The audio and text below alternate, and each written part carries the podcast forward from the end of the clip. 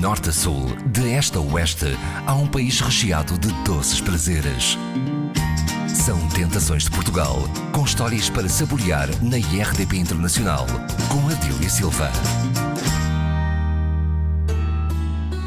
Não deixa ninguém indiferente e apresenta-se embrulhado em papel prata colorido. O Dom Rodrigo é a razão que leva hoje a confeitaria portuguesa a viajar até ao Algarve. Este doce, de origem conventual, presta homenagem ao alcaide de La Cóbrega, nome latino da cidade de Lagos. Bem, o Dom Rodrigo é lacobrigense, nasce no convento das Carmelitas de Lagos. Uh, nós temos conhecimento do Dom Rodrigo só após 1700, do terremoto de 1755, uma vez que uh, foi nessa altura que o alcaide de Lagos, realmente era um, um, indivíduo costumava comprar estes doces às freiras. Não temos conhecimento que ele tivesse que tivesse que o doce tivesse nome e a partir daí, como ele ajudou a cidade, ajudou a edificar o convento, as freiras passaram-lhe a dar o nome de Dom Rodrigo, que era o nome, portanto, do, do alcaide da, da, da cidade. Então passou a ser o doce regional de Lagos. Embora exista em todo o Algarve, feito de diversas formas, mas o lacobrigense é único. Uh, lacobrigense quer dizer que é de Lagos, Lacóbriga. Nós somos lacobrigenses, que vem de Lacóbriga, Lagos. Zavaia, Lacóbriga, Lagos. Eugénia Mortinheira é doceira, também uma especialista em doçaria tradicional do Algarve. Como é que nós podemos uh, descrever os Dom Rodrigos? O Dom Rodrigo é o melhor doce que existe, não há dúvida nenhuma. Cada pessoa da sua região que faz os seus doces acham que o deles é o melhor, não é? Tem que dizer que o meu é o melhor de todos, sem sombra de dúvida. Mas eu acho que é um doce único, é totalmente diferente daquilo que se vê uh, a nível do país inteiro. E é um doce conventual. É um doce conventual, é um doce feito só à base de ovos e amêndoa, uh, é, é muito especial. E tem um segredo, tem um segredo. Vamos ver o que é que nós vamos conseguir descobrir. Para já, eh, para quem ainda não conhece esta tentação, como é que nós o podemos descrever perante os nossos olhos? Então, ele é é único na forma como é embalado. Portanto, é embalado em prata de diversas cores e com uma forma quase de um diamante.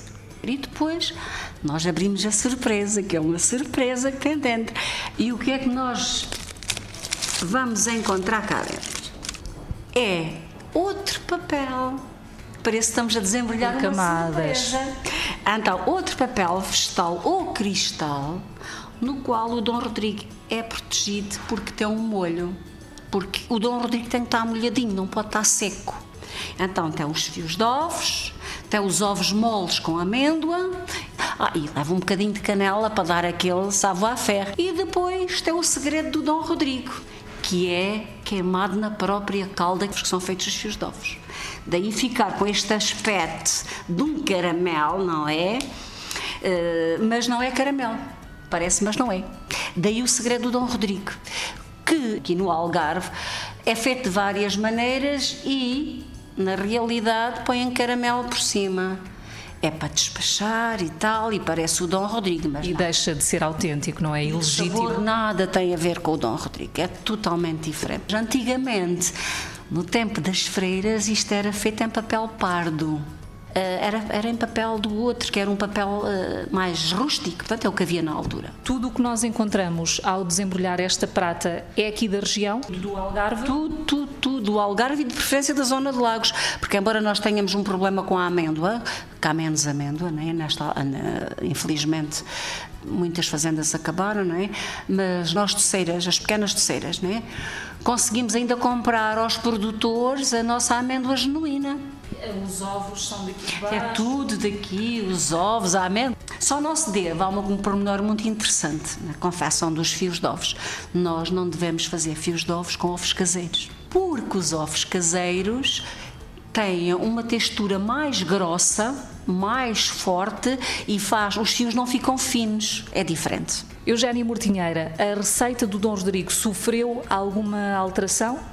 Eh, eu penso que não, uma vez que eu quando tirei este curso de, de doçaria tradicional, é, até foi um curso de conservação de, do património cultural, um, fiz uma pesquisa sobre o Dom Rodrigo e realmente a receita que encontrei é uma receita muito antiga, passava de pais para filho. Não sei se sofreu alguma alteração desde essa época, mas eu tenho tentado que ela se mantenha e a receita que passe para jornais, para revistas e mesmo para fora para os alunos a, quem dou aulas é, é a original daquela que eu aprendi. Portanto, uh, temos que manter e poucas pessoas se dão a trabalho de se preocuparem, porque hoje em dia o que interessa mais é o vender. Mas não é o, o, tentar manter a tradição.